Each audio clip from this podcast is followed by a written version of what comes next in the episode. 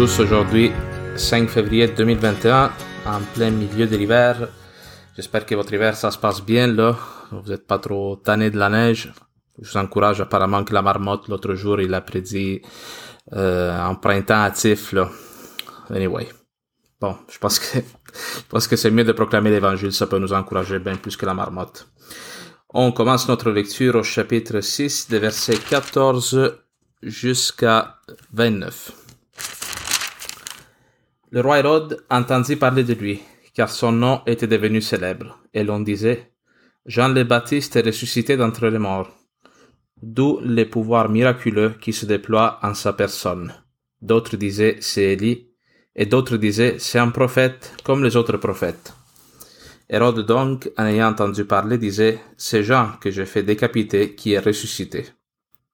En effet, c'était lui Hérode qui avait envoyé arrêter Jean et l'enchaîner en prison à cause d'Hérodiade, la femme de Philippe son frère, qu'il avait épousée. Car Jean disait à Hérode, il n'était pas permis d'avoir la femme de ton frère. Quant à Hérodiade, elle était acharnée contre lui et voulait le tuer, mais elle ne le pouvait pas, parce qu'Hérode craignait Jean, sachant que c'était un homme juste et saint, et il le protégeait. Quand il l'avait entendu, il était fort perplexe, et c'était avec plaisir qu'il l'écoutait. Or, vint un jour propice, quand Hérode, à l'anniversaire de sa naissance, fit un banquet pour les grands de sa cour, les officiers et les principaux personnages de la Galilée. La fille de la dite Hérodiade entra et dansa, et elle plut à Hérode et aux convives. Alors le roi dit à la jeune fille, Demande-moi ce que tu voudras, je te le donnerai et il lui fit un serment. Tout ce que tu demanderas, je te le donnerai, jusqu'à la moitié de mon royaume. Elle sortit et dit à sa mère, Que vais-je demander? La tête de Jean le Baptiste, dit celle-ci. Rentrant aussitôt en hâte auprès du roi, elle lui fit cette demande. Je veux que tout de suite tu me donnes sur un plat la tête de Jean le Baptiste. Le roi fut très contristé, mais à cause de ses serments et des convives, il ne voulut pas lui manquer de parole. Et aussitôt, le roi envoya un garde en lui ordonnant d'apporter la tête de Jean. le garde s'en alla et le décapita dans la prison. Puis il apporta sa tête sur un plat et la donna à la jeune fille, et la jeune fille la donna à sa mère. Les disciples de Jean, l'ayant appris, vinrent reprendre son cadavre et le mirent dans un tombeau. Acclamons la parole de Dieu, louange à toi, Seigneur Jésus. Alors aujourd'hui, nous lisons l'histoire du martyr de Jean le Baptiste et ça peut nous surprendre un peu, non? On fait une pause en plein milieu de l'évangile de Marc, euh, une pause de l'histoire de Jésus pour parler du martyr de, de Jean. Mais en fait, cette péricope, ce passage d'évangile, euh, il, crée, il fait comme la division entre la première partie de l'évangile de Marc où Jésus il est en Galilée, dans sa région d'origine, il fait des miracles, il prêche. Et la deuxième partie où il va, euh, donc à partir du chapitre 7, où il va quitter la Galilée, il va commencer un voyage qui va le porter à Jérusalem, le lieu où il va vivre sa passion. Et à partir du chapitre 7, l'hostilité, le refus euh, envers Jésus va grandir, va devenir de plus en plus réel. Alors, par cette histoire du martyr de Jean le Baptiste, c'est comme si Marc voulait nous annoncer que la passion de Jésus s'en vient. Parce que tout prophète, hein, euh, toute personne qui parle avec ouverture, avec force, la parole, il annonce la parole de Dieu, au moment donné est appelé à faire face à une opposition d'une manière ou d'une autre. Alors le texte s'ouvre avec Hérode qui entend parler de Jésus. Euh, Jésus, justement, il agit en Galilée, cette région qui est gouvernée par lui. D'ailleurs, c'est peut-être important de remarquer que ce Hérode duquel il est question dans ce texte n'est pas le même Hérode euh, qui gouverne toute la terre sainte à la naissance de Jésus. Ah, quand Jésus naît, c'est Hérode qu'on appelle le Grand, qui est le roi de toute la terre d'Israël. Et à sa mort, son royaume est divisé en trois territoires par les Romains, qui vont être gouvernés par ses trois enfants, alors la traconité de la région nord-est euh, d'Israël va être héritée par euh, Philippe, en toute la région qui aujourd'hui dans le fond correspond au sud de la Syrie. La Galilée et la Pérée, donc la Galilée c'est la région autour du lac de Tibériade et la Pérée c'est l'est du Jourdain est gouverné par Hérode Antipas, duquel il est question aujourd'hui, et la Judée et la ville de Jérusalem vont être euh, gérées et gouvernées par Archélaus. Archélaus qui à un moment donné va être exilé par les Romains et à sa place va, euh, va devenir gouverneur de la province de Judée, Ponce Pilate, qui va justement présider au procès à l'arrestation de Jésus et sa mise à mort. Alors Hérode, lui, il euh, entend parler de Jésus et, les gens se demandent, mais c'est qui ce Jésus? Certains disent il est un prophète comme tous les autres, d'autres disent qu'il se peut que ce soit Élie, forme de réincarnation du prophète Élie.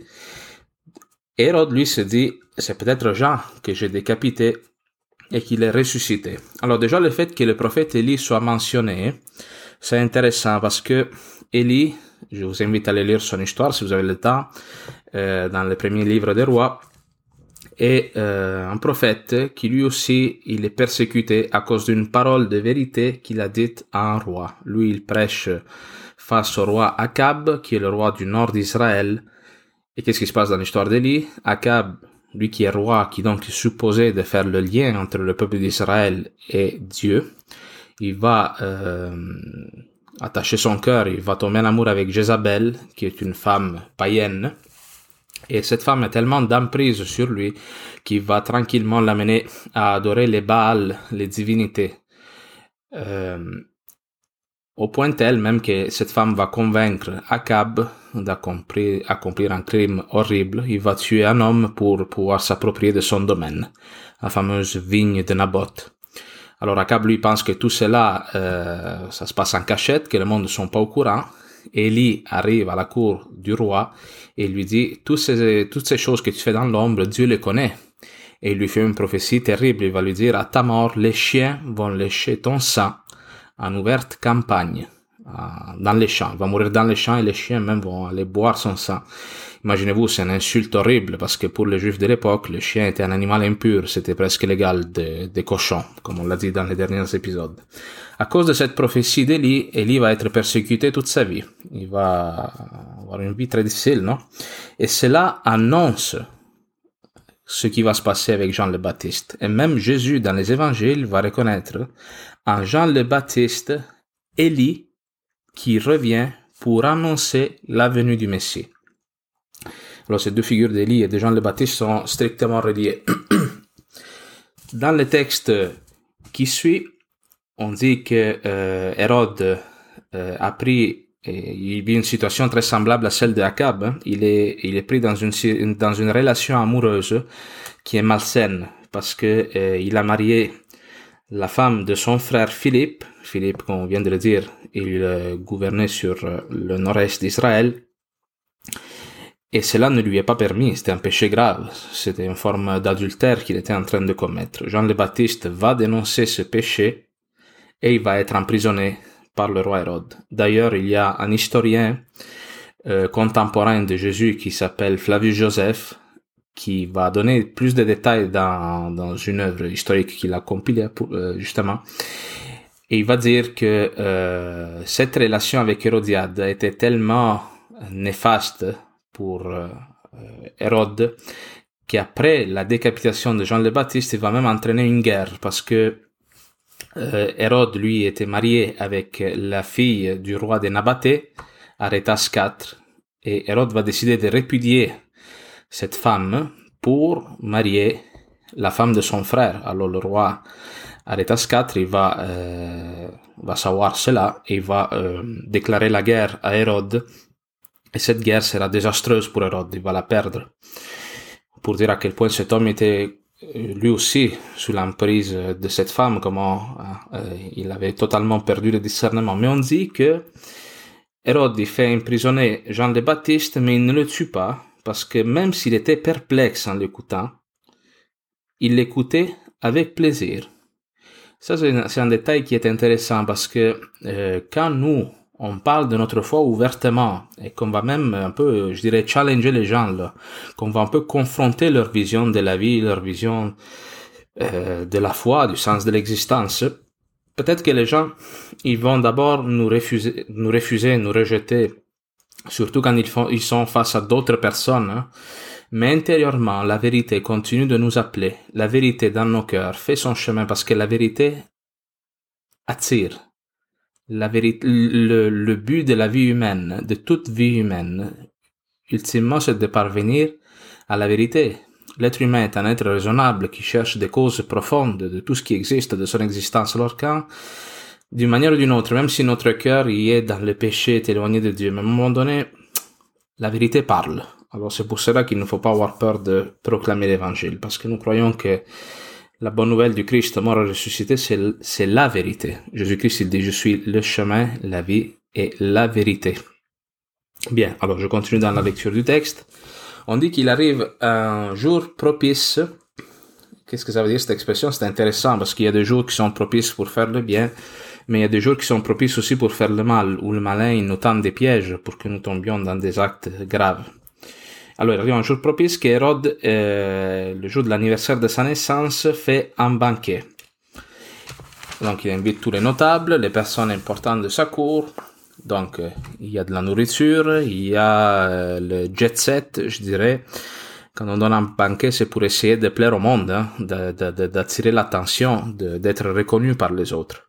Et en plus, il y a la fille d'Hérodiade, une petite, une, jeune, hein, petite fille, qui danse, et cela attire l'attention de tous les convives du roi Hérode, au point tel qu'il euh, va dire à cette fille, demande-moi ce que tu veux, je vais te l'accorder, serait-ce même la moitié de mon royaume.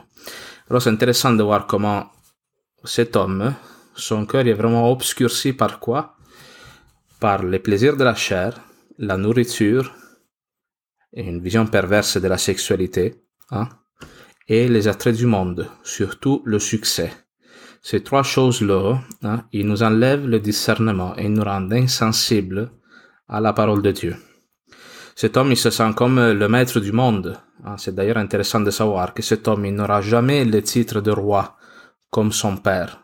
Et à la fin de sa vie, il va être exilé par les Romains à cause de son insistance dans, à vouloir euh, acquérir ce titre justement. C'est un homme profondément esclave de son image, de son désir de succès.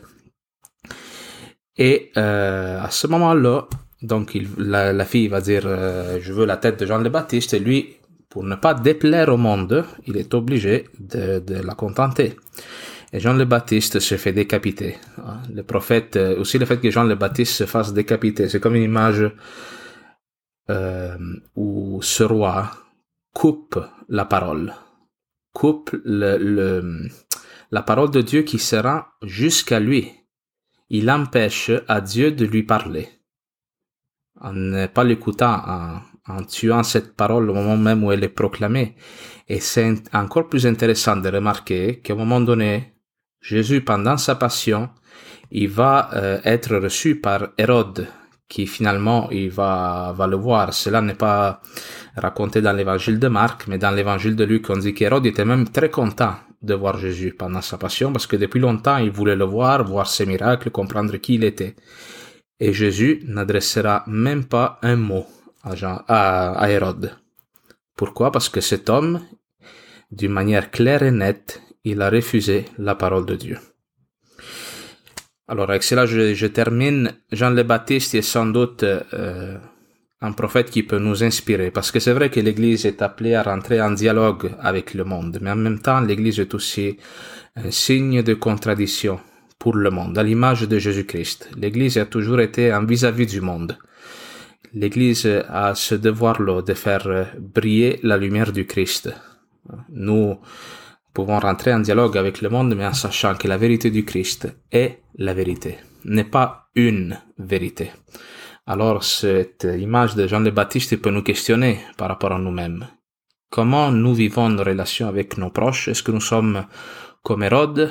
Nous essayons de plaire au monde au point de euh, faire taire la parole de Dieu? Ou nous sommes comme Jean le Baptiste? Nous sommes disposés à prendre des risques, à manifester notre foi sur le lieu du travail avec tes voisins pour euh, rendre témoignage à la vérité.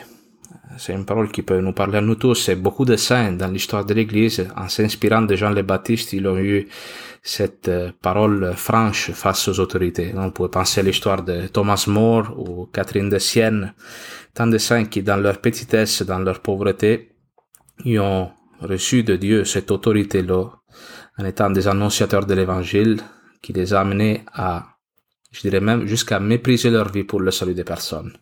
Ah, Jean le Baptiste devait aimer beaucoup Hérode parce que c'est pour le salut de cet homme-là qu'il a été martyrisé.